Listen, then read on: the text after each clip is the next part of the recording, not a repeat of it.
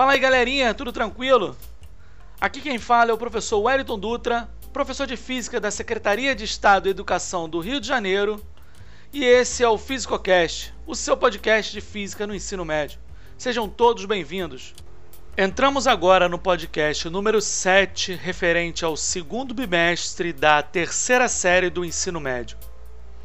Na aula de hoje vamos tratar sobre o estudo do ímã. Os ímãs são incríveis, são objetos capazes de gerar um campo magnético à sua volta. Eles possuem dois polos magnéticos, chamados de sul e norte.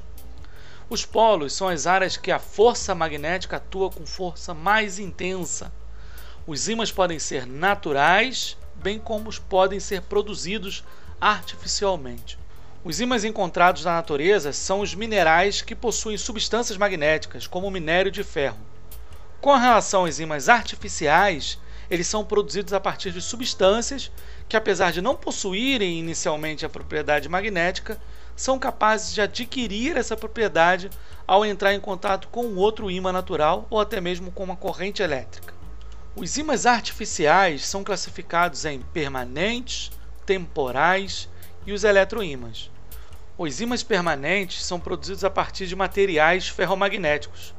Um ímã permanente ele é capaz de manter sua propriedade magnética mesmo depois de interromper o processo de imantação.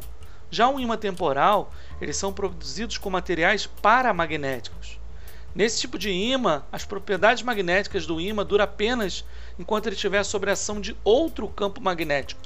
O terceiro tipo de ímã é o eletroímã. Esse eletroímã ele é formado por um condutor onde circula por ele uma corrente elétrica. Esse condutor geralmente é enrolado através de um núcleo de ferro e a passagem dessa corrente elétrica gera o campo magnético. Assim, a partir do instante que você interrompe a passagem de corrente elétrica, o processo do campo magnético também é interrompido. Então você consegue ter uma chave de ligar ou desligar esse campo magnético desse eletroímã, tornando assim o tipo de ímã mais importante na nossa sociedade moderna.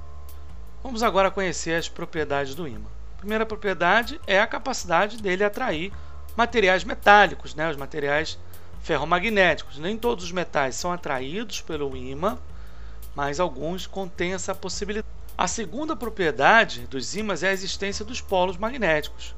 Esses polos são regiões em que o campo magnético é mais intenso. Qualquer que seja o formato do ímã, ele sempre terá dois polos magnéticos. A posição deles dependerá do formato do ímã, e eles são sempre opostos, criando assim um plano ou uma superfície de simetria. No caso dos ímãs naturais, a posição dos polos depende do campo magnético terrestre. Já os ímãs artificiais são determinados pela forma como o ímã é magnetizado. O nome dado aos polos de um ímã estão ligados à terceira propriedade, a propriedade do alinhamento com os polos geográficos terrestres. A Terra também se comporta como um ímã, um grande ímã, e o seu magnetismo está ligado ao movimento de metal líquido no núcleo. Os polos magnéticos terrestres ficam localizados em suas extremidades, que são justamente os polos geográficos.